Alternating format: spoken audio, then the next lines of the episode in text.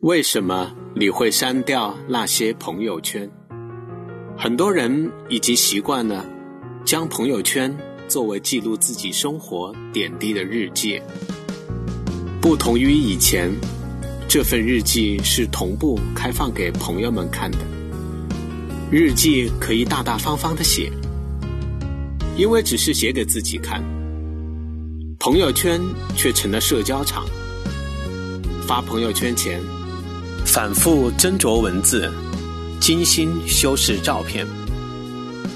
尤为重要的是，这个朋友圈给哪些人可见，往往还得左思右想。发完朋友圈后，就是间断性的焦虑。隔几分钟翻看，有多少人点赞，有多少人评价。若干天后，回看朋友圈时，又选择删除朋友圈。为什么你会删掉那些朋友圈？有些朋友圈删了又写，写了又删，因为是写给某个人看的，而他没有点赞，也没有评论，内心泛起了失望，实力无奈的删除了这条朋友圈。就像《红楼梦》里的黛玉焚书，既然是不理解，就没有纪念的必要了吧？但越是删除，反而叫人念念不忘。入了心的人，动了情的心，最为难忘，也最为难放。感情这事，有时候明知道没结果，却依然眷恋；明知相守无望，却不愿遗忘。有些朋友圈是个理想的广而告之。是树立目标的监督，但理想很多时候是头脑发热的产物，而即使是不受时间、不换头像这样的小目标，也往往淹没在吃吃吃的夜宵里。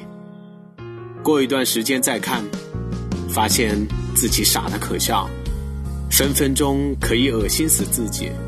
你会发现，原来自己都病了这么多年了。赶紧删了吧。还有些时候，怀着激动的心情，在朋友圈里分享你最为看重的喜悦，最为犀利独到的观点，最为感性的旅游分享，但却无一人点赞评论，就好像你备足了鞭炮，在门口放了个响，结果大家视而不见。可想而知，冬天的晚上。你以为进屋是暖气，结果是满屋的冰块那么，这条朋友圈也删了吧。朋友圈很多时候是感情的载体，一边担心着自己矫情，一边又不停的翻看着那个他的动态，在想着对方在做什么，更新了什么。以前很随意的发些什么，因为也不在意什么人看。后来的朋友圈，都是写给他看的。再后来，他已经不在朋友圈了，所以也就删了。而且从此就设置三天可见，不想和他人分享心情，也不想被他人了解。就这样，直到快乐回来的那天。有时候删掉朋友圈，是不忍直视残酷的人生。